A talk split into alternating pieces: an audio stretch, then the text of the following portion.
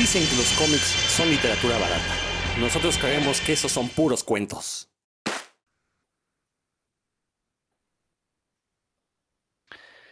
Y ya estamos de vuelta aquí en Puros Cuentos, como cada semana. Ya llevamos un récord de, semanas sin faltar a esta cita. La verdad es que debemos felicitarnos los, los, hacedores de este programa, porque, pues, no hemos faltado. Al principio tuvimos un inicio accidentado, eh, pero bueno, también iniciamos en, en pleno este pico de la pandemia, entonces también, pues, este, hay que entender.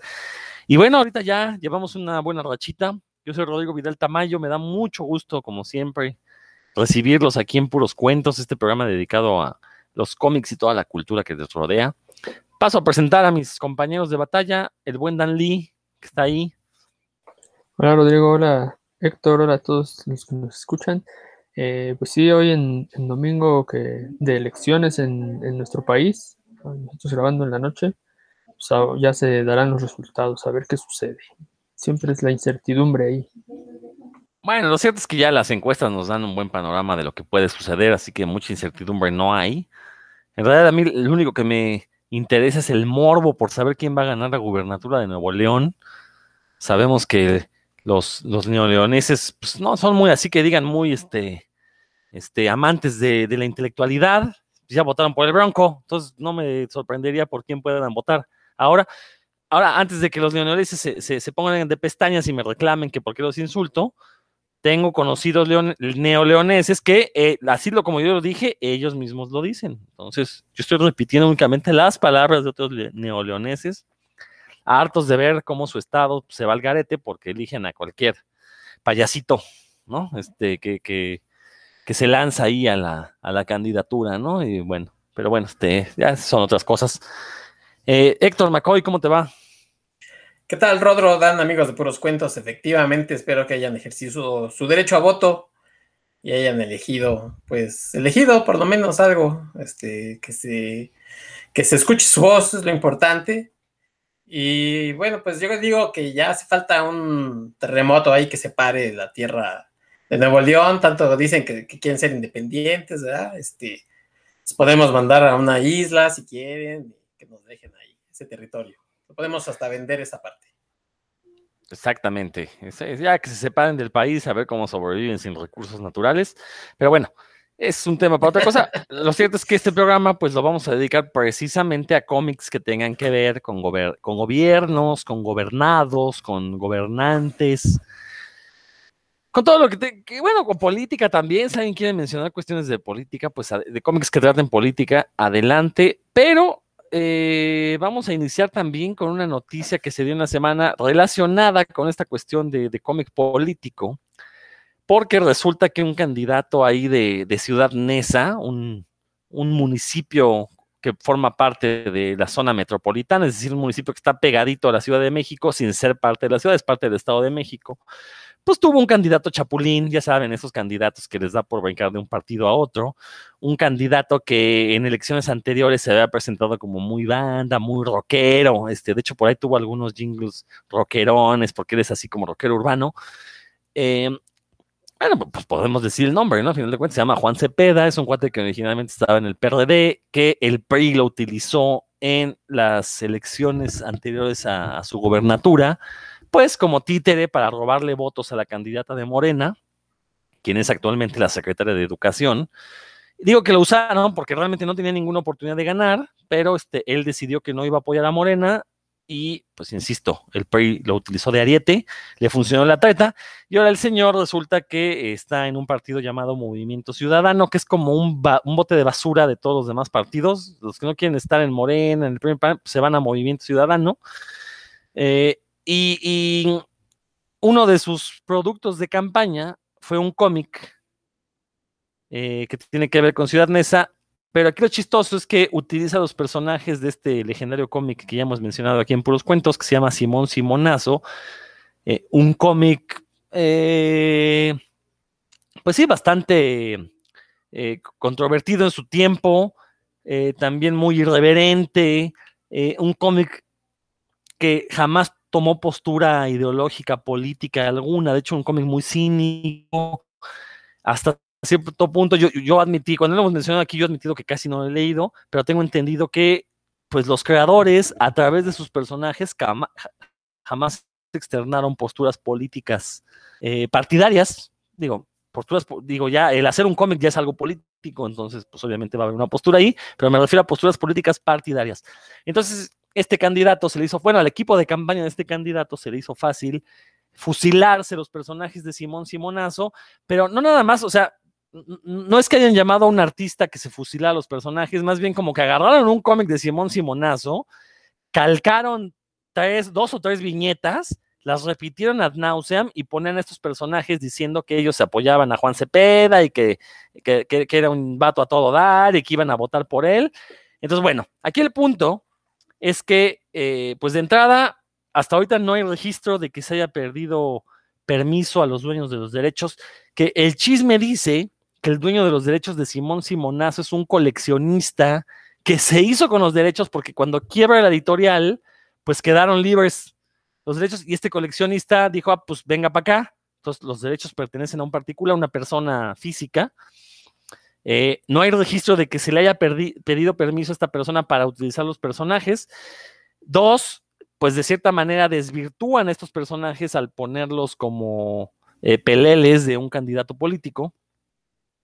Y tres, pues ni siquiera se tomaron la molestia de pagarle a alguien para que hiciera un cómic original, sino más bien agarraron a un becario, lo pusieron a, a photoshopear, insisto, tres viñetas a lo más, que las repite una y otra vez en tres paginitas del cómic, tampoco es un cómic muy largo, pero son tres paginitas donde uno ve las tres viñetas en las mismas poses los personajes, eh, diciendo que van a votar pues, por este chapulín de, partidos políticos, ¿no? Entonces, bueno, eh, digo, yo la verdad, con la cuestión de derechos de propiedad intelectual, no me voy a hacer mucho. No soy muy partidario de dichos derechos, reconozco los derechos morales de los creadores, sin embargo, pues hay que reconocer que en México muchas veces los derechos pertenecen a alguien que nada más pues, quiere lucrar a lo bestia con las propiedades intelectuales, entonces no me preocupa tanto eso, pero digo, oye, si ya vas a hacer toda la mala trata de fusilarte personajes, pues al menos haz algo original, págale a alguien para que te lo haga bonito y quede una cosa que, eh, pues a lo mejor no ganas, pero tu cómic se convierte en un objeto de culto, un objeto de colección, ya de, de perdis, ¿no? Digo, como lo fue el cómic en su momento de Vicente Fox, eh, si mal no recuerdo, ese es el que fue hecho por, por esta Maritza, ¿no? La, la que es el cómic este de, de los estudiantes universitarios, bueno, no, no recuerdo, o, fue BF, no recuerdo quién hizo el cómic de Vicente Fox, hay por ahí también un cómic de Calderón, que bueno, son objetos de colección no por su calidad, sino precisamente por todo lo contrario, porque son todo un dechado de todo lo que no se debe hacer con un cómic. Y bueno, también pues la gente que decidió participar en esos proyectos, pues eso habla mucho de sus principios y valores como personas, ¿no? Entonces, aquí pues también estamos frente a un caso no solo de eh, usurpación de personajes, sino que además pues lo que entregaron fue una defecio. A ver, Dan, ¿tú qué nos vas a comentar sobre esta noticia? mira, lo primero es que este hay, como ya lo mencionaste, tres puntos de vista diferentes. Bueno, no, no diferentes, pero sí complementarios con respecto a este, a Juan Cepeda y su, su accionar.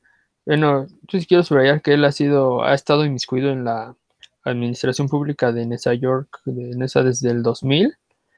Este, o sea, ya tiene un, ratote ahí y, y, no, yo no creo que haya hecho gran cosa por su municipio en realidad. Eh, y bueno, ahorita es candidato, quiere volver a ser presidente municipal. Bueno, ahora es, no sé si siga teniendo el mismo nombre, pero pues, ya fue presidente municipal, ¿no? De ahí de, Nueva York. Yo lo veo, pues sí, como, desde el punto de vista de autor, pues lo único que me viene a la mente es pues, que tampoco me sorprende, ¿verdad? Pues que, sea, que, que es un robo, ¿no? Que esté utilizando eh, personajes que no, por los cuales no pagó, o no, al menos no hay constancia de que, de que haya pagado por utilizarlos, que son del dominio, no, son del dominio público, pero están, ah, bueno, a mucha gente los conoce nada más de por verlos, de métodos científicas, y pues te vales de eso para, para mandar tu mensaje, ¿no? Eh, o sea, utilizar un personaje sin, pagar por él, pues es un, yo, digo que es un robo, ¿no? Eh, como fan de Simón Simonazo, ya lo mencionaste tú, los personajes no, no, tiraban ese tipo de línea, digamos, eh, y si uno pensara, ¿no? Si, uno no, como está mal, como no, no, revisas el crédito, puedes pensar, ah, qué mal, ¿no? Como, qué descrédito para los personajes que yo tanto quise o que me caían bien al menos, ¿no? este, cómo andan ahora haciendo la propaganda y aparte con, en una historia tan chafa, ching, ya puedes, puedes eh, dañar la imagen del, por decirlo así, de los personajes, pero y lo peor, y eso sí ya es imperdonable, si ya lo, también lo dijiste tú, es que está bien chafa, ¿no? Que no tiene, entonces si estuviera bien hecho, pues vaya y pase, pero, pero no, no, está chafísima, es, es, es en realidad básicamente basura porque ni siquiera tiene argumento, no hay un conflicto, no, no hay nada, nada más, este, al principio se quejan de, un candidato que, pues, que no le parece al señor Cepeda, supongo, y luego ya dicen, como bien lo mencionas, ¿no? básicamente, no, pues hay que votar por Cepeda, salgan a votar, todo con un, lenguaje ahí como que pretende ser como ñero. Mm, entonces, pues creo que ejemplifica muy bien lo que uno espera por lo general de los políticos en nuestro país, pues que es que sean gandallas, ¿no? Que se que saquen provecho de, de algo que, no les pertenece y que, lo exploten y pues que vean cómo le sacan raja y, ese Cepeda, pues ya, ya lo dijiste, él era, fue famoso porque en algún momento se puso a cantar ahí con su guitarrita y todo. Muy, muy, muy bien, muy este, un, personaje que ha aportado mucho a México y que seguirá aportándolo, lo puedo prever. Sí, al menos memes va a seguir aportando. Este, y yo insisto, ya, ya, lo mencioné yo hace rato en mi intervención, ya lo dijiste tú, Dan, hasta ahorita no hay constancia de que haya pagado por los derechos de utilización de dichos personajes. Si surge evidencia que indique lo contrario, de que sí se pagaron los derechos, pues nos tragamos nuestras palabras y pues ya será, quedará en la conciencia del dueño de los derechos que se los haya vendido para estos fines. Pero aquí saltan dos cosas interesantes. Una, pues la utilización del cómic como medio de propaganda política, que era muy común en los años 80, todavía en los 90, insisto, todavía con Fox, con Calderón, pero yo, yo, yo creo que ahorita ya no es un medio tan, tan eh, tan, eh, voy a sonar medio esta palabra, pero tan penetrante como lo fue en aquellos años, y menos si lo haces con esta calidad, ¿no? La gente se da cuenta que le está entregando un panfleto, basura. De hecho, estoy seguro que, bueno, ya, ya podemos considerar desde ahorita literalmente basura ese cómic, porque va, ahí va a acabar en los botes de basura. No creo que nadie lo vaya a guardar diciendo, no, pues ese es un documento que refleja el parte del contexto histórico en el que se hizo. No creo. Entonces, a, diferencia de los de Fox, de los de Calderón, de, Peña Nieto, creo que también llegó a ver cómic, este, que pues sí reflejaba cierto contexto social. Creo que este, este cómic de, de Simón Simonazo, que se llama Minnesota, que si mal no estoy, creo que se llama así, Minnesota, eh, pues no, ni siquiera. Historias de Minnesota. Ah, eso, historias de Minnesota. Creo que ni siquiera podría cumplir ese, ese, papel de, servir como documento histórico precisamente debido a su falta de calidad.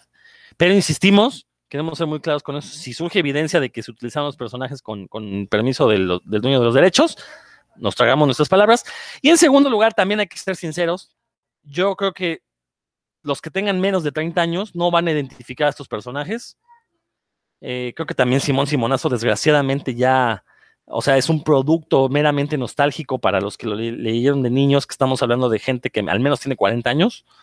Entonces también creo que por eso también siento que falla, porque agarran los personajes que a lo mejor para, para el equipo de campaña significaban algo, pero no para los votantes, o al menos no para el, el, el, el sector de la población al que le quería llegar, que estoy seguro que eran los jóvenes que eh, evidentemente los jóvenes ya no conocieron a Simón Simonazo.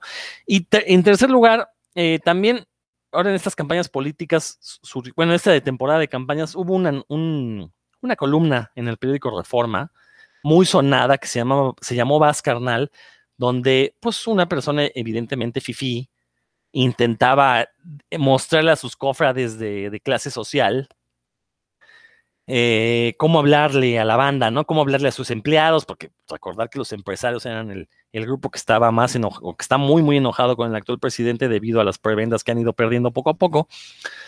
Entonces, eh, justamente uno leía ese texto y parecía que estaba leyendo el Simón Simonazo. Obviamente se nota lo falso, se nota que, le está intentando llegar a, un grupo de gente que no conocen. Y creo que lo mismo pasó con este cómic, que también, como dices, Dan, pues hacen que los personajes hablen banda, pensando que así habla la gente. Y sí, hay gente que habla banda, pero hay que también reconocer que el lenguaje es algo muy fluido, algo muy plástico, y la gente sabe perfectamente cuándo se puede utilizar el lenguaje de banda y cuándo se utiliza un lenguaje un poquito más serio, sobre todo para tratar de darle mensajes de, este corte, ¿no? De corte político. Entonces, sí me parece un insulto, la verdad, al público. Héctor, ¿tú qué opinas? Pues también hay que recordar que, por ejemplo, en eh, ¿dónde fue? En Monterrey, creo también, o en, Guanajuato, creo, que tomaron una canción de Molotov, la, la adaptaron para, para hacer eh, este proselitismo a favor de Morena y salieron los Molotov, y pues igual dice que aparentemente eh, tuvieron que denunciar a este personaje, y el otro dijo, pues total, pago la multa, y ya, bueno, yo ni pago la multa, la paga el partido. Dan, pues sí, el partido, ¿no? Con, con, lo que los contribuyentes pues, ponen, pues, total. Lo del, lo del cómic tiene razón, este, efectivamente yo creo que le quiso hablar a, a los chavos con un cómic y escogió lo que él se acordaba, seguramente eh, leía al Simón Simonazo, se acordó de eso y pues ya hasta, ya hasta me siento mal porque a lo mejor este, algún cuentito que yo leí de esos lo compartí ahí con Juan Cepeda, pues ni modo. Este, si hubiera sido inteligente, hubiera hecho algunas cosas, hubiera contratado a lo mejor un chavo ahí con, algún tema manga, una cosa así, que, que, pareciera Dragon Ball o qué sé yo, este, un Naruto, una cosa así, a lo mejor le hubiera llegado más chavos, efectivamente, pero pues hasta eso son tontos. Y pues sí, o sea, también lo que hablas tú del lenguaje, este que se quieren apropiar para tratar de llegarle a la gente, que algunos empresarios enojados, otros pues les vale, otros están y rice, este, se van a desayunar con el presidente, saludos a Ricardo Salinas, se van a desayunar con el presidente y se mueren de risa, ¿no? O sea, empresarios pues también con el actual gobierno pues no les pasa nada. Así es que bueno, pues estamos rodeados de gente sin, sin creatividad, que, que absorbe, que, que cree que, que, con eso la gente va a estar contenta. Anoche nos enteramos del caso este de los influencers que les pagaron unos dicen cientos de miles, otros cosas, otros dicen que hasta millones, por decirle a los chavos, no, yo voy a votar por el Partido Verde, que precisamente está aliado con el partido este de Morena. Entonces, eh, pues digo, a lo mejor si a mí me ofrecen los dos millones, ahorita no estaría ya ni haciendo el, el podcast, estaría en una isla, hubiera cerrado ya mi canal, y ahí nos vemos, pero pues eh, también son la gente que sigue esos influencers, pues no puedes esperar mucho de ellos, ¿no? Así es que, pues, de, por todos lados le buscan. Yo creo que el Simón Simonazo será el menos de sus, la menor de sus preocupaciones. Oye, oye, eso que acabas de decir, Héctor, es muy, muy importante. Cuando tengamos, cuando puros cuentos sea, nos coloquen en el nivel de influencers, pues ya, ya, ya está el plan ahí, ¿eh? Ya, ojalá no se haya escuchado desde el Partido Verde o, o el que sea, esos cientos de miles, pues, que, que se vayan a, que se vayan a Luisito Comunica, que se vengan a puros cuentos, no, pues aquí, aquí lo estamos esperando. Para que te compres una playera buena, Dan. Exacto, cualquiera, cualquiera tenemos este un precio. El que diga lo contrario está evidentemente mintiendo. Y bueno, este no podemos evitar hablar de política. Como dije hace un momento, todo el arte es política y el cómic, al ser un arte, pues no está exento de, de estas cuestiones, ¿no? Entonces, pues sí, desgraciadamente así se la juegan los, los políticos en México. La verdad es que esta temporada de campañas fue deplorable, pero eso ya será tema para otro sitio. Creo que aquí en puros cuentos vamos a dedicarnos a hablar de lo que nos interesa, que son los cómics. Y, pero sin dejar de lado la política, pues vamos a tocar algunos cómics que tengan que ver con gobiernos, gobernados, gobernantes, política. Permítanme iniciar, compañeros. Creo que el cómic por antonomasia, para hablar de cuestiones eh, de algunas dinámicas que tienen que ver con la, polis, ahora sí entendida como pues este concepto griego de ciudad donde se supone que surge la democracia y eh, estas cuestiones, pues es Before Vendetta, ¿no? No, no podemos hacer a un lado el cómic de Before Vendetta, ya lo hemos comentado en este programa. Eh, yo voy a ser sincero, no es un cómic que me encante, eh, entiendo, reconozco su valor histórico, pero la verdad es que cuando lo leí me sentí un poco decepcionado. Pero creo que me, decepciona más la gente que lo endiosa a este cómic, porque siento que lo endiosan por las razones equivocadas. Hay que entender aquí que, bueno, la historia de Before Vendetta, Alan Moore la plantea desde un punto de vista un tanto cínico, pero el personaje de Vi de entrada trae la máscara de eh, un villano. Recordar que Guy Fox, este personaje en el que está basada la máscara de Vi, eh, es lo que ahora consideraríamos un terrorista. Fue alguien que intentó hacer volar el parlamento inglés porque eh, estaban votando leyes a favor de los, de los protestantes y Guy Fawkes era un fundamentalista católico. Intentó volar el Parlamento no por cuestiones de anarquía, no por cuestiones de estar en contra del gobierno, simplemente porque no estaba a favor de las opiniones que se estaban votando y leyes que se estaban votando allá adentro. Entonces, insisto, eh, lo que, ¿qué fue lo que metió? Pues metió unos barriles de pólvora al sótano, les pretendía prender fuego y explotar cuando estuviera en sesión el Parlamento, ¿no? Insisto, es lo que ahora denominaríamos como un terrorista. A lo mejor en aquellos años no existía el término, pero ya lo podemos ver con los ojos de ahora y pues eso es lo que es Guy Fox y lo representa como un villano Alan Moore a lo largo de toda la historia. O sea, va, rapta a una mujer, la somete a humillaciones, por ahí incluso una violación. Eh, este personaje femenino genera un síndrome de Estocolmo que hace que adquiera cierta simpatía por su captor, que es Vi. Y la idea de Vi es como darle una lección, ¿no? Pero es una lección totalmente retorcida. Es, es una, básicamente lo que plantea Alan Moore es, pues, lo que está haciendo Vi con la, con Rose, ¿no? Es el personaje femenino, si mal no recuerdo, se llama Rose. Este, eh, es demostrar cómo alguien que tiene un poder absoluto sobre alguien más, pues usualmente va a terminar convirtiéndose eh, en un dictador, en un villano. Y lo que dice Alan Moore, bueno, la comparación es cuando un gobierno también tiene un control total, ya sea de la seguridad, de las libertades, todo eso, pues justamente termina convirtiéndose en un personaje como Vi. Ahora en la película tergiversaron todo esto, bueno, y que aparte el, el, cómic original tiene un contenido sexual muy fuerte. Una de las cosas con las que Vi domina Rose es con el sexo, lo mencionaba yo, la viola, ¿no? No, no, no, no es un modelo a seguir Vi. Entonces, este, en la película, obviamente, esterilizan la historia, le quitan todo componente sexual, lo convierten en una historia de amor, entre comillas, romántica, y convierten a este B en un anarquista, ¿no? Lo despojan de todo valor histórico.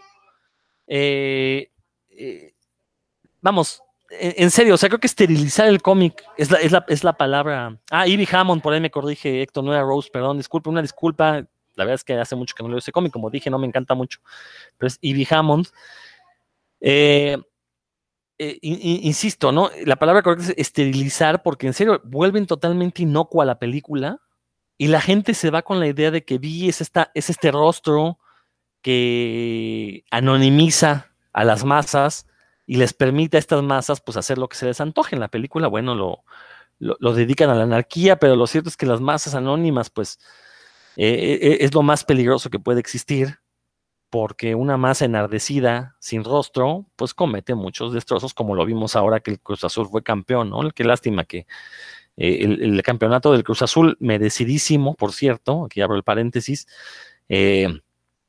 pues haya sido ensuciado por la celebración de sus fanáticos que pues ahí no se acordaron que con los monumentos no hay que meterse, ¿no? pero cuando lo hacen las mujeres, sí, esos mismos hombres se quejan. Entonces, bueno, Insisto, creo que este cómic lo que plantea es eso, ¿no? Es como el, el, cuando le das el control absoluto, el poder absoluto a un gobierno, los que van a salir sufriendo son los gobernantes. Siempre tiene que haber contrapesos por parte de la ciudadanía.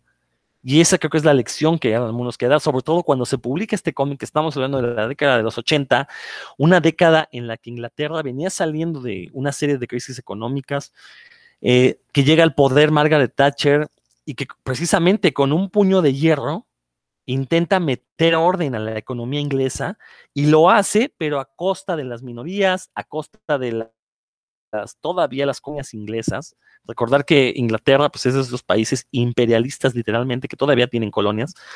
Eh, entonces intenta sacar a, Inglaterra, ni siquiera a Gran Bretaña, ni siquiera al Reino Unido de la Gran Bretaña y Irlanda del Norte, únicamente Inglaterra, sacándolo de este, pero a costa eh, de limitar las libertades civiles. No por nada le llamaban la dama de hierro a Margaret Thatcher, porque, en serio, o sea, básicamente es pues el presidente que sale ahí en, Before Vendetta, esta imagen de video, pues es una alegoría de, de lo que era Margaret Thatcher. Entonces hay que entender lo que, lo que nos quería decir Alan Moore, es no, no hay que dejar nunca. Por ahí hay una frase, no recuerdo quién la dijo, que dice que quien renuncia a su libertad a cambio de seguridad no merece ni seguridad ni libertad.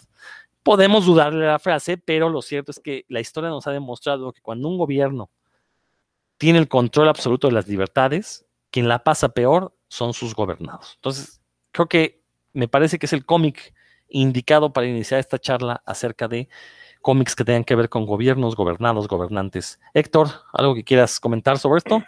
Sí, mira qué interesante eh, y, atinado que hayas empezado con este cómic, bueno, con esta serie de cómics que después se, recopilaron, ¿no? Es un bonito tomo integral que, tiene todas estas eh, historias, porque además en los ochentas creo que se crearon los cómics más políticos jamás eh, hechos, además con, igual con superhéroes, ¿no? Tenemos Watchmen, tenemos el, Caballero Oscuro de Frank Miller, o sea, son cómics tremendamente políticos y que, bueno, hay, hay gente que los leyó en su momento y que hoy dicen, es que me metes mucha política en mi cómic, ¿no? Me, me, metes este, ideología, este, ¿cuándo se había visto eso? Bueno, pues aquí lo acabas tú de tocar. Eh, Alan Moore fue muy incisivo en eso, ¿no? Este, en, en, criticar, en hacer una crítica que él creía oportuna y este personaje, bueno, pues sí tiene esa ambivalencia, que, se retoma un personaje histórico que, efectivamente hizo algunas cosas no muy bien vistas, habrá quien diga que sí, y que después eh, lo que es, lo que es la, ironía, porque, bueno, pues se venden las máscaras, ¿no? Este, se hacen estas máscaras por, por conglomerados este, de productoras y entonces llévese la máscara del revolucionario y ahora resulta que, se vende la, este, la anarquía y se venden estas cuestiones. Sí, fíjate qué interesante que, lo, que lo toques, porque sí, probablemente habrá pocos cómics a este nivel, habrá algunos underground, pero a este nivel seguramente encontraremos pocos este, que hablen tan directo sobre una situación en específica.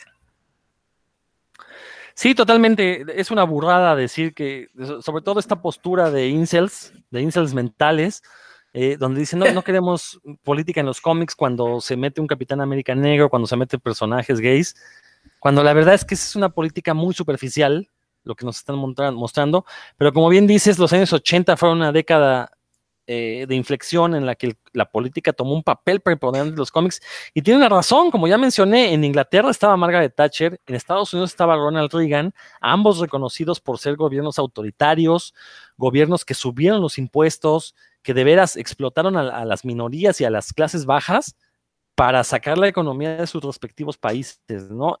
Y, digo, con Ronald Reagan y Margaret Thatcher, cuando los, los actuales eh, multimillonarios del mundo, el top 10 de millonarios del mundo, es cuando comienzan a generar sus fortunas, porque se le dio muchísima apertura al mercado, pero a costa, insisto, de las personas, de, los que no eran empresarios, a costa de los obreros, de los trabajadores.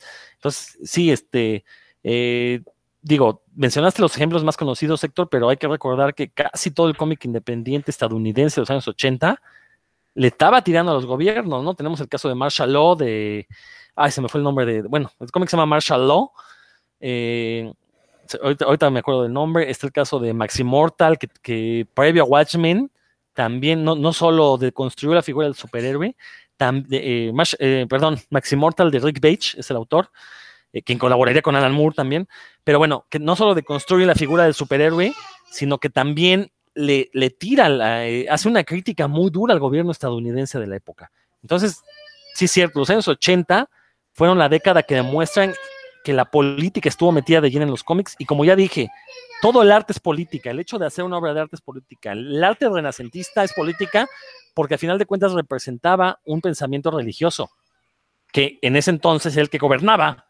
Entonces no podemos decir que, dejen la política fuera de nuestros cómics. No, tú lo que quieres leer son cómics de la pequeña Lulu, donde efectivamente las políticas, que también tienen política, es que se vale que hay un, club de Toby hecho por puros hombres, donde nunca cambie el status quo de las mujeres respecto a los hombres y cosas así, ¿no? Entonces, hay que ser un poquito más inteligentes a la hora. Dan, ¿algo que quieras comentar?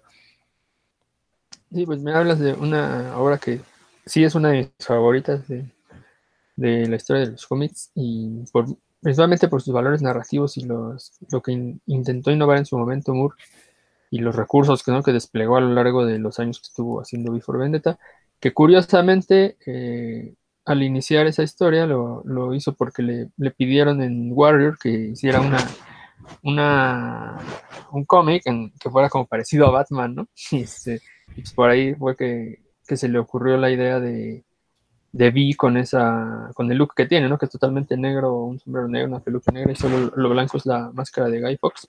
Pero, o sea, cómo empezó, digamos que esa es la idea inicial, eh, algo se ha parecido a Batman y pues terminó en algo, en un, con un discurso mm, que es fuertemente político.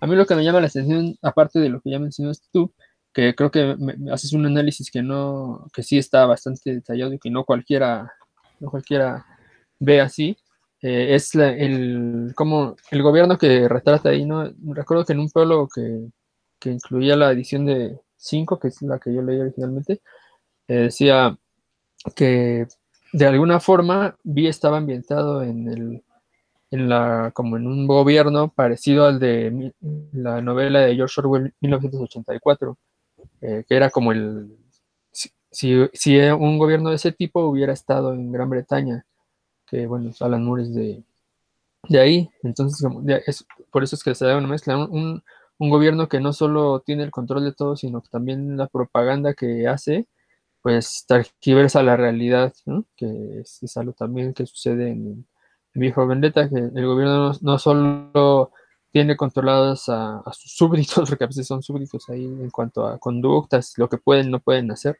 sino que también tergiversa lo que, lo que la información que les da para, para manipularlos más, ¿no? Y, y, bueno, retrata muy bien la, la, colusión, cómo está coludido la iglesia con el, con el Estado, eh, la corrupción, ¿no? Cuando Vi ataca a los, a los líderes del, gobernantes, siempre le saca primero sus trapitos al sol, ¿no? Antes de, antes de que perezcan, siempre interviene en los canales y le da a conocer al pueblo la verdad sobre esa persona, que aparte de lo que ya dijiste, pues es algo importante, ¿no? Que no es solo, yo creo que por eso es que, el, Anonymous, esta organización que se dedica como a, liberar información, yo creo que por eso Anonymous tomó esa, la imagen de Vi, porque Vi hacía eso, ¿no? O sea, le sacaba sus trapitos al sol, por decirlo así, revelaba la verdad de los, de estas personas corruptas y puercas, porque me acuerdo del arzobispo ahí que contrataba prostitutas este, menores de edad, ¿no?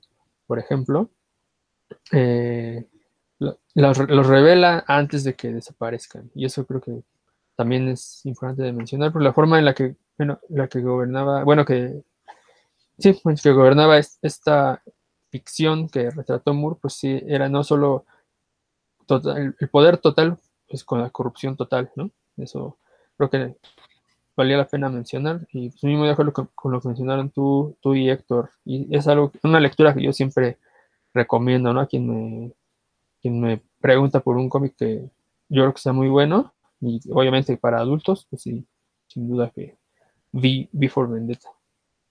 Y, bueno, nada más para cerrar esta idea, lo que mencionaba Héctor es muy cierto. Esto, esto de Batman, a, mí la verdad es un personaje que no me, no me agrada del todo porque hay que pensar las condiciones que llevan a que un hombre como Bruce Wayne pueda ser Batman.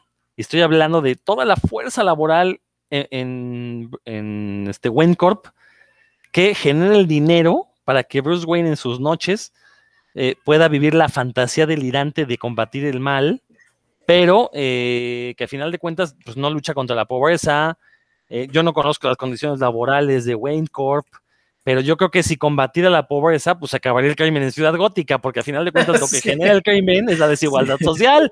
Entonces, Batman es el superhéroe reaccionario por naturaleza, ¿no? El superhéroe conservador por naturaleza, porque sí, él, se da el lujo de vivir una fantasía, pero para poder vivirla, pues tiene que explotar a sus trabajadores, sector.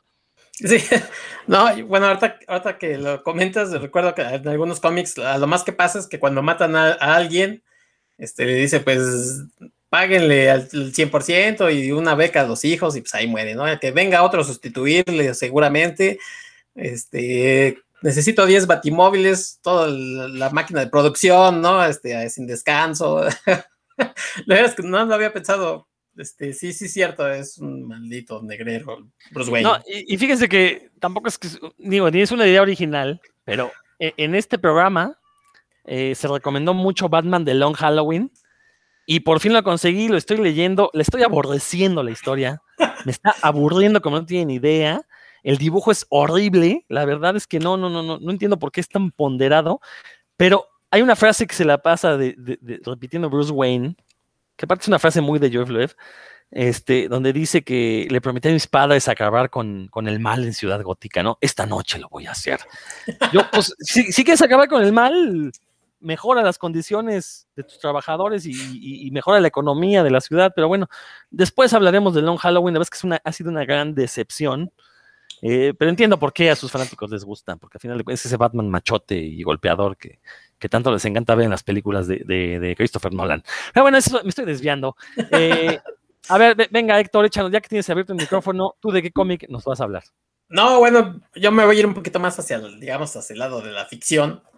Este, por ejemplo, en Marvel les gusta mucho como ponderar las monarquías, ¿no? A diferentes niveles, pero pues finalmente monarquía. Por ejemplo, está Wakanda con, con Black Panther, que si no eres como parte de la realeza y además hereda, ¿no? El título de, rey, este, pues no eres nadie. Entonces ahí también es como un, poco ser como este Bruce Wayne que, que, ya del que acabas de hablar, Rodro, porque finalmente Wakanda con este metal, vibranium, que parece que lo puede todo y hace muy ricos a Wakanda, pero siempre sale que, Wakanda sigue siendo como, como el África, este negro, ¿no? Central, nunca, pasa nada con su gente más que, más que parece que, progresa este, el Black Panther para sus naves, para sus trajes. Entonces, finalmente, pues es una monarquía y parece que es el único que rifa ahí, el, Black Panther.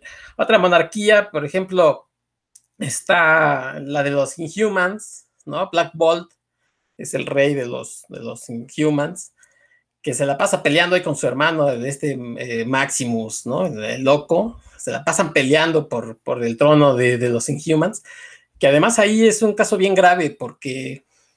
Mm, no sé si ustedes lo sepan, sino yo aquí, aquí estoy, aquí estoy yo para explicárselos, pero los Inhumans son gente, se supone, o por lo menos hasta donde yo me quedé, que eran gente común y corriente, hasta que se enfrentan o bueno, se, exponen a estas eh, nieblas, ¿no? Terrigen, no sé cómo diablos se llaman. Y de ahí salen mutados, o sea, pueden salir con un, con un poder como el de Black Bolt, que es el máximo y que por eso nadie se le enfrenta, porque nada más con decir, al ya con eso los destruye, ¿no? Entonces, pues nadie se le enfrenta. Pero se puede dar casos como ese que salió convertido en perro. O sea, realmente este Lockjack pues, era una persona que se había convertido en perro. Otros peores que, salen convertidos en, los que son los zánganos o los obreros de, los Inhumans y que mandan ahí a las, las cuevas y cosas. O sea, los Inhumans y su los Inhumans son, o sea, como lo peor de lo peor, ¿no? Esta monarquía. sí, o sea, salen mutados ahí de estas, de estas nieblas, dice Dan que si salió la pájara Peggy, o sea, salen convertidos en, en las peores cosas. Entonces, eh, eh, este tipo de, reinado, por ejemplo, de los Inhumans debería ser ya derrocado, una cosa así. Está el de Namor en Atlantis, que con el humor de Namor no puedo pensar más que, que sea un, un tirano en, en Atlantis, que si se habla mal de él, pues mínimo, no sé, los, los manda a un desierto, porque si vaya a decir, pues los manda a dormir con los peces, pero pues es lo que hacen, entonces pues no, no creo. Y finalmente, pues está la cuestión de, de Víctor Bondum, del Doctor Doom, que ha tenido como dos etapas. La primera, eh, la original, la, primera era un dictador de, de que traía cortos a su gente, que lo hacía trabajar para, para él tener esta esta fuerza, ¿no? De laboral y que saliera adelante la Adveria, eh, traía, pero pues, así por la calle de la amargura a toda la gente, no le importaba la libertad, entonces era la forma en la que Marvel retrataba, digamos, a los tiranos eh, de las repúblicas que ellos dicen bananeras un poco, ¿no? Entonces, eh, Víctor Bundum representaba a este tipo de tirano que no le importa a la gente. Recientemente y supuestamente ya le importa un poco más, trata de tener a la gente con los mejores cuidados, con la mejor tecnología. Se dice que no hay pobreza, se dice que, no hay, este, que las enfermedades pues están al mínimo, ¿no? Eh, que tienen acceso a, la salud, por ejemplo, toda la gente de Latveria, ¿no? Cosa que a lo mejor ni en Estados Unidos, el acceso a la salud en Estados Unidos, pues es carísimo, no cualquiera tiene acceso. Entonces aquí Víctor von pues, es un buen gobernante, por lo menos es magnánimo en ese sentido y les da chance, ¿no? Pero finalmente, pues es un dictador y, los oprime, nadie puede hablar mal de él porque luego, luego sobres. Y siempre ha sido como la, la excusa para la gente de Marvel o los escritores, en fin, para decir, pues ya ves, en Estados Unidos sí puedes, sí tienes la libertad. A lo mejor no tendremos otras cosas, pero por lo menos te puedes manifestar. Y bueno, pues aquí creo que, que bueno, en su momento eh, hablar de, este Doom tirano que, que, tenía muy mal a su gente, pues ni modo, tuvo que cambiar, les digo, por esta otra forma. Y yo creo que hoy hasta podríamos pensar que, no es tan malo, ¿no? No lo sé. Creo que, que a lo mejor eh, para Marvel demostrar que tiene un sentido de humanidad con su gente es un poco para hacerlo menos villano, pero finalmente creo que sí es, sí es un villano eh, este señor Bondum allá en Latveria. No sé ustedes qué opinen de estos personajes monarcas de los que ya hablé. Una pregunta, Héctor. Este, eh. ¿En qué momento cambió este orientación que le dieron a, Doom? Porque sí, yo, yo tuve un, apenas estaba leyendo el número más reciente de Marauders y vi que lo invitaron los, los X-Men, de los que ahorita quiero hablar un poco, a, a Krakoa como si fuera, o sea, va junto con Captain America, con los Fantastic Four, como si fuera un héroe. Entonces yo sí me, me saqué mucho de onda porque pues yo la idea que tenía de Doom era diferente. ¿En qué momento sucedió esto? Creo que por ahí de los 2000, por ejemplo, tuvo una serie que era... Mm, eh, ¿Books of Doom? No, no, no, no, tuvo una serie donde él quería ser el siguiente Iron Man, eh, ahorita se me fue el nombre, su, armadura era blanca y quería ser casi casi el héroe. No era una mala serie, creo que era Tom Taylor, Tom Taylor el, el que escribía, era una serie interesante, eh, eh, fue después, creo que se murió Tony Stark en, Civil War, o bueno, una cosa de esas, ¿no? O sea, después, y él tomaba su lugar, eh, era ir, hay algo de Infamous Iron Man, una cosa así. Y es cuando lo empiezan a volver menos malo, o sea, como que si es, si es rudo, si es de mano fuerte, pero no, no como ya te digo, tan gandalla como lo era antes. Eh, a partir de ahí, como que, como que hay, quien lo pone del lado de, bueno, pues sí es, eh, como dicen los Simpson, es duro, pero justo. Y, y hay veces en que lo han intentado como hasta meter en la parte de los héroes, en fin. Yo creo que no, no, no va, no va, siempre, siempre al final resulta que, que termina traicionando a todos, ¿no? Porque pues lo que busca es como que el, la conquista del mundo y cosas así, pero este, sí ha habido historias como estas que les digo del Infamous, creo que era Infamous Iron Man, en donde se ve que el tipo no, no, lo que pasa es que es como incomprendido, bueno, él por lo menos se siente como incomprendido, pero en el fondo tiene su corazoncito. Fíjense que, eh, eh, digo, esta evolución que menciona Sector, es muy, muy interesante porque pone de manifiesto algo que eh, poco, poco ha estudiado en los cómics, eh, pero que ya se conoce bien en la sociedad gringa.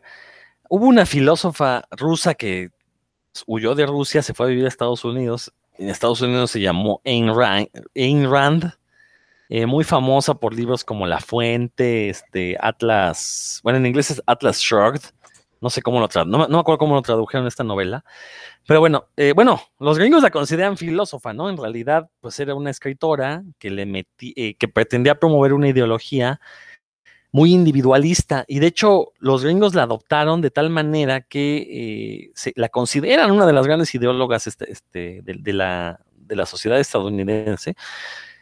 precisamente esta cuestión de individualismo, a grosso modo, no me voy a aclarar mucho, pero tiene mucho que ver con esta idea del superhombre, del hombre que se forja a sí mismo y consigue vivir el sueño americano con base en su mérito, en su trabajo. Es decir, es un ideal, porque al final de cuentas, como lo dije con, con, Bruce Wayne, nadie se puede hacer a sí mismo, todos dependemos de un entramado social. El hecho de que haya ricos es porque hay pobres que trabajan para que alguien sea rico, ¿no? Entonces, este, eh, eh, y esta visión de Ayn Rand, bueno, nada más como dato cultural, este, yo, eh, yo eh, no, no se llama Joe, este, Ditko, este, ¿cómo se llama Ditko? Este, el, el dibujante de Marvel. Steve Ditko. Ah, Steve. Steve Ditko es muy fanático de Ayn Rand. De hecho, este, lo que hizo post-Marvel, este Mr. A, es un personaje totalmente basado en la, en la literatura de Ayn Rand.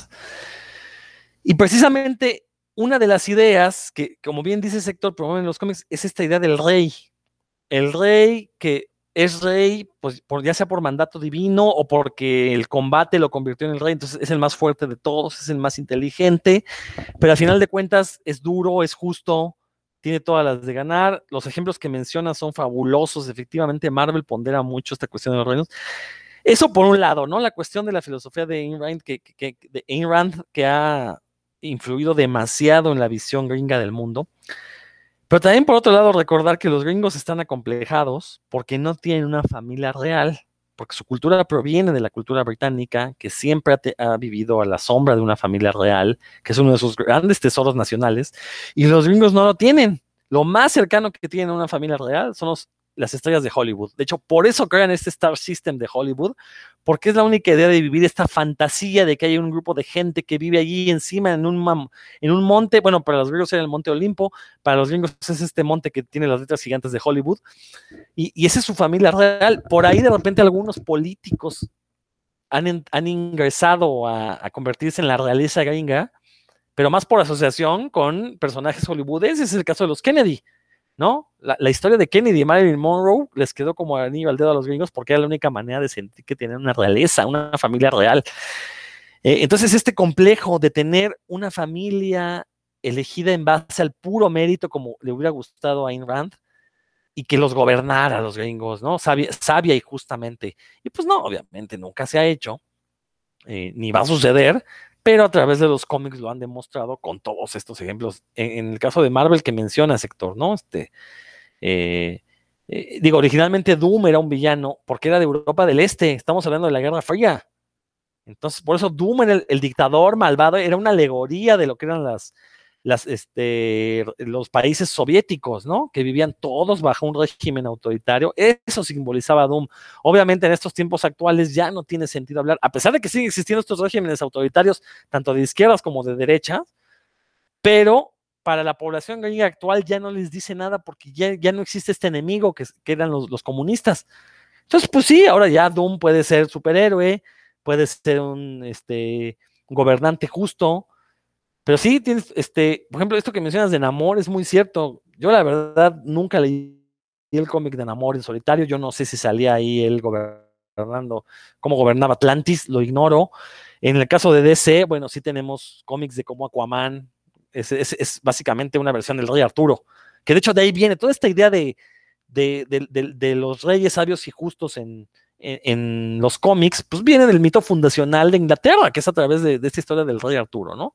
Entonces, es muy interesante cómo precisamente hay gente que se atreve a decir que no hay política en los cómics cuando estamos ahorita haciendo análisis políticos con cosas que antes se consideraban para niños. Héctor, ¿algo que quieras para finalizar o nos vamos ah, ya con sí, lo que no, Dan quiera comentar? Nada más este, a corregirme porque estaba dando mal el dato. Sí, efectivamente es Infamous Iron Man, es de Brian Michael Bendis y Alex Malev, fueron dos numeritos, que lo estaba yo confundiendo con Superior Iron Man de Tom Taylor, que ahí sí era Tony Stark, medio locochón, pero el, el más interesante era este del Infamous Iron Man, que era este Von Doom o Doctor Doom queriendo ser Iron Man. Ya me corregí. Excelente, muy bien. Dan, vámonos contigo. Pues yo les traigo una historia que la relaciono con, con lo que algo que ya pasó la semana pasada, que íbamos a hablar de historias que empezaron en, en un medio y terminaron en el cómic, que es la historia de Avatar The Last Airbender, que aquí se conoció en México como Avatar, la leyenda de Ang. No sé si ustedes la han visto y que justo también lo relaciono con lo que acabas de decir, Rodrigo, que son historias que aparentemente por ser para, como para niños, no, no tienen un trasfondo, pero esta tiene muchos trasfondos. Los autores originales son Michael Dante Di Martino y Brian Konietzko, y tienen, tienen un, crearon un mundo muy complejo para, para su historia. En esta historia, pues originalmente se estuvo al aire entre 2005 y 2008 en Nickelodeon, ahorita está en Netflix y me parece que en Paramount Plus. O sea, está, es como se puede acceder a ella, a esa historia.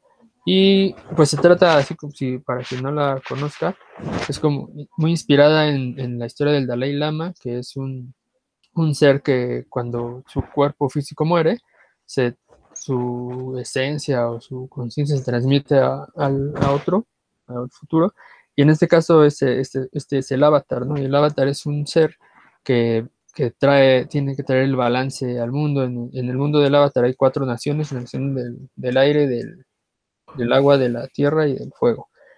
Y el avatar es el único en el mundo que puede controlar los cuatro elementos. Hay unos, unas personas que se llaman maestros aire, maestros agua, que pueden controlar los elementos y es el único que puede controlar los, los cuatro.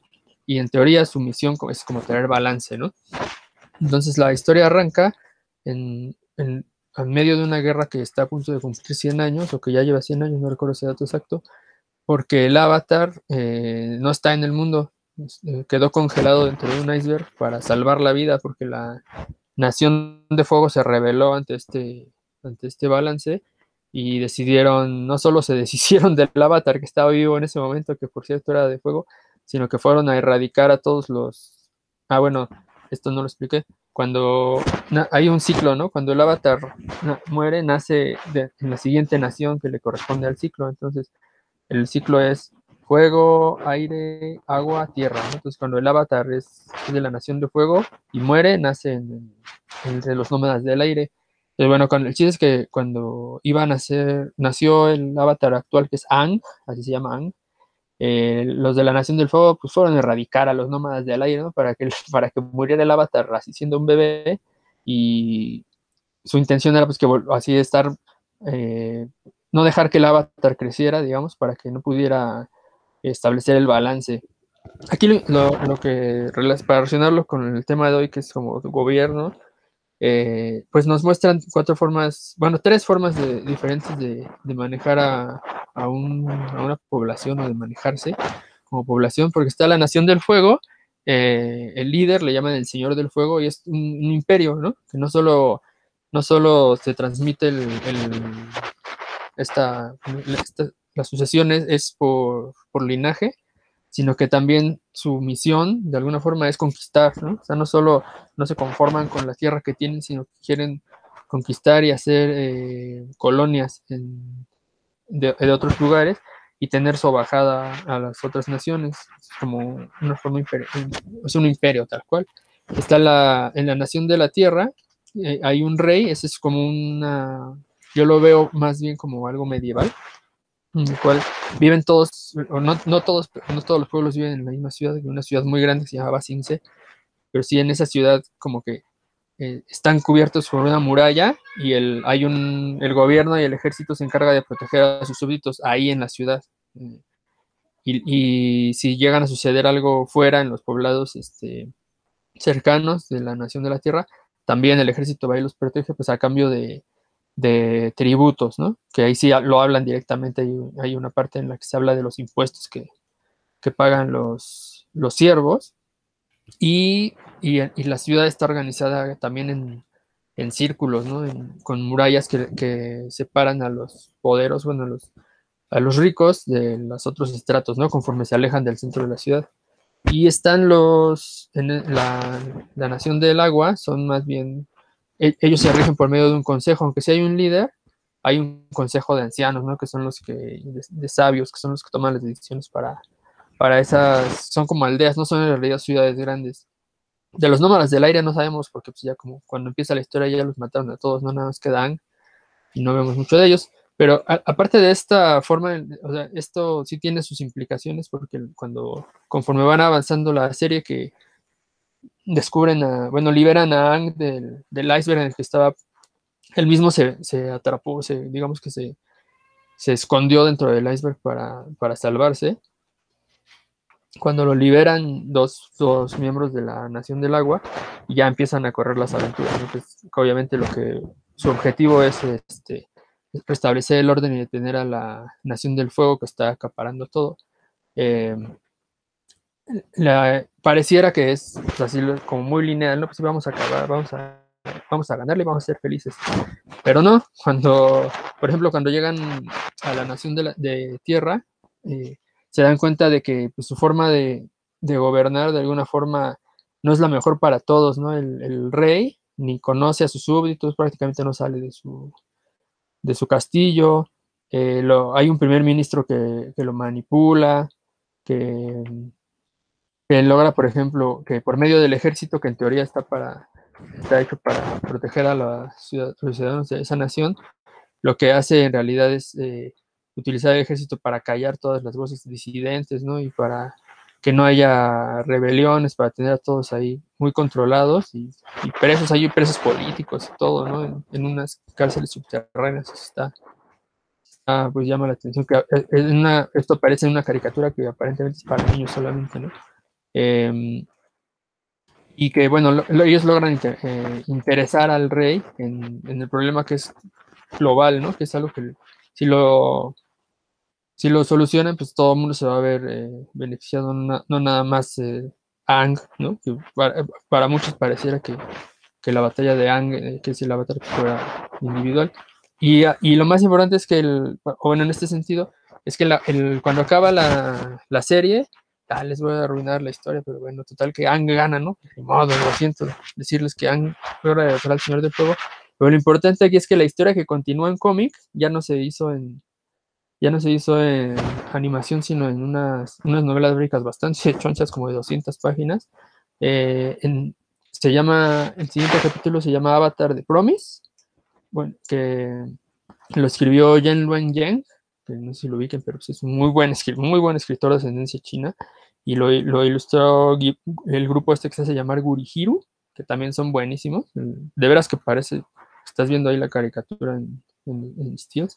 Eh, en esta, en esta parte, ya, ya que derrotaron al Señor del Fuego, el, quien queda como nuevo Señor del Fuego es el príncipe, el que era el príncipe antes, ¿no? El príncipe Zuko, que de alguna forma, que no les voy a echar aquí el choro, era, se alió con Ang, ¿no? Al, al final de la de Avatar de Asterbender.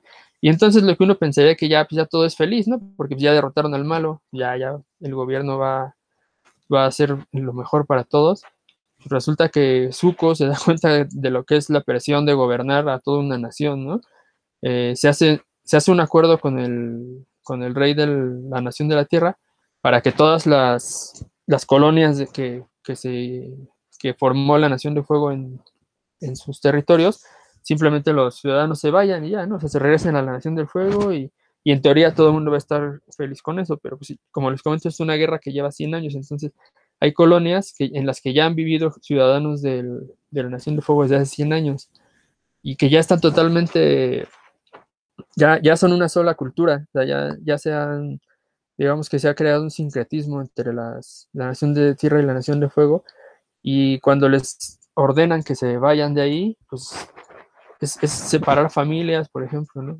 Implica separar familias, implica eh, separar a gente que, que, en realidad nació ahí, ¿no? O sea, son de ese lugar, de esa colonia. Aquí lo, lo ponen como ejemplo solo a una, ¿no? Que es la colonia Yudao, que es la más, la más vieja de todas, pero ese es el ejemplo, ¿no? Entonces hay, hay, hay gente que está en contra de este decreto que se llama el Movimiento de Restauración de la Paz, eh, no porque sean rebeldes o porque sean nada más reaccionarios, ¿no? sino porque en realidad sí están, estarían perdiendo algo importante. Y eso no lo ven ni Zuko, que es el nuevo señor del fuego, ni el rey de la nación de la tierra. Ninguno de los dos los ve porque no conocen la colonia, no, no, no han ido a verla.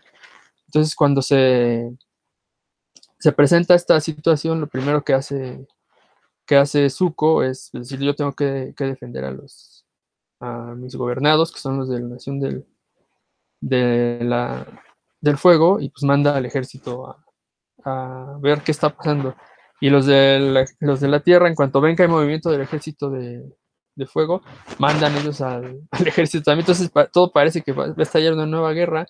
Y Ang está, bueno, el personaje principal, pues está, tiene que tomar decisiones. Él había hecho la promesa de que iba a llevar hasta el movimiento de restauración de la paz hasta el final, ¿no? Hasta que, a, ver, a ver que todas las colonias estuvieran en paz desde su punto de vista original pero cambia mucho conforme, conforme sucede la historia y conocen a las personas que viven en, en, la, en esta colonia, como les comento, se llama Ayudao, pues eso cambia por completo la, el punto de vista tanto de las personas que van a tomar las decisiones y, es algo muy importante que se menciona aquí.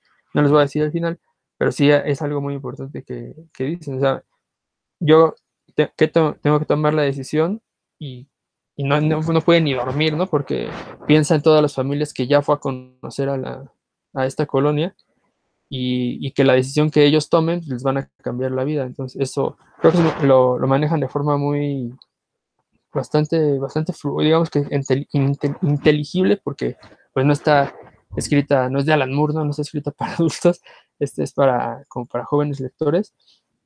Y, y también de forma en la que te das cuenta del peso que tienen sobre sí los gobernantes, ¿no? Que no es, no, es, eh, debe, no debieran tomar decisiones a ligera porque pues, sí es mucho lo que hay en juego. Y ya al final, eh, también Ang se da cuenta, porque él tenía la idea de volver a, a, que las cosas fueran como cuando él era chico, ¿no? Que cada nación vivía por su cuenta y que así eran felices, pero pues le hace ver Katara, que es la persona que le ayudó en la en toda la primera, lo que salió en la tele, que es de la Nación del Agua y que, por cierto, son novios. Ay, son novios. Bueno, son novios, este, le, le hace ver que, que, si se separa todo de nuevo, pues ellos, ellos son un ejemplo de cómo se van a tener que separar, ¿no? Si todo se separa, ellos se van a tener que separar y que el mundo ya cambió. Entonces, así, eh, esa historia me, me gustó mucho para el tema de hoy porque muestra un montón de aristas de lo relacionado con lo difícil que, que es pues gobernar gente, ¿no? Y no nada más decir, eh, de dientes para afuera, yo soy de izquierda, yo soy de derecha, bla, bla, bla. Ya cuando está en una posición de esa magnitud, pues las decisiones no, no debían ser tomadas a la ligera porque afectan a muchísima más gente de lo que pareciera. ¿Cómo lo ven? Pues yo, yo, solo he escuchado maravillas de esta serie, pero la verdad como no soy fan de la animación, o sea, en general de la animación, no, no, este, no, no la he visto y pues no creo verla, te seré sincero, Dan. Este, creo que aquellos que, les guste ver caricaturas, pues adelante. Insisto, este, eh, por lo menos las dos series animadas son muy ponderadas por gente que sé que les gusta ese tema. Eh, pero sí, efectivamente, lo que comentas, pues deja claro que es una historia que, eh, vamos, a final de cuentas, pues habla de la aquí y ahora de lo que sucede en el mundo, ¿no? Entonces, eso es muy importante y creo que la mejor fantasía es precisamente la que es una metáfora o una, una, alegoría del presente que estamos viviendo y que de hecho ya lo hemos mencionado en los, los cómics que han, que han, surgido a lo largo de este programa, todos de una u otra manera intentan reflejar la realidad que vivían los autores en su momento. Eh, la verdad es que sí, sí, suena muy interesante Avatar, pero pues no, no, no, no da, no, no creo verla, la verdad. Entonces, Héctor.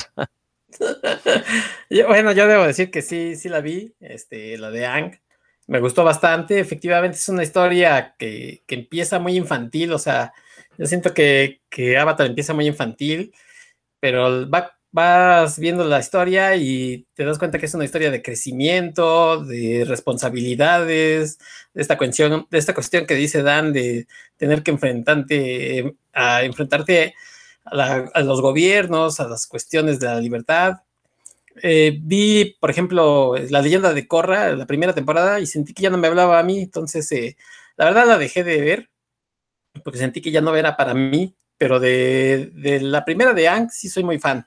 Y de hecho por ahí he ido comprando algunos de los libritos estos que pues, ya saben que uno es este obsesivo de comprarlos, pero no de leerlos. Entonces, por ahí les, un día de estos los voy a leer.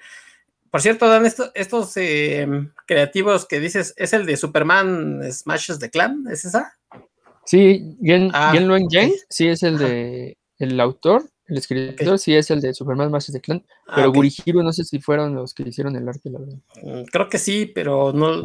Fíjate que esa de Superman Smashes the Clan, pues también eh, un día la comentaremos por aquí, ¿no? Que es bastante buena esa historia y de lo, de lo, mejor que se ha escrito de, de, Superman, no sé, en los últimos 10, 20 años.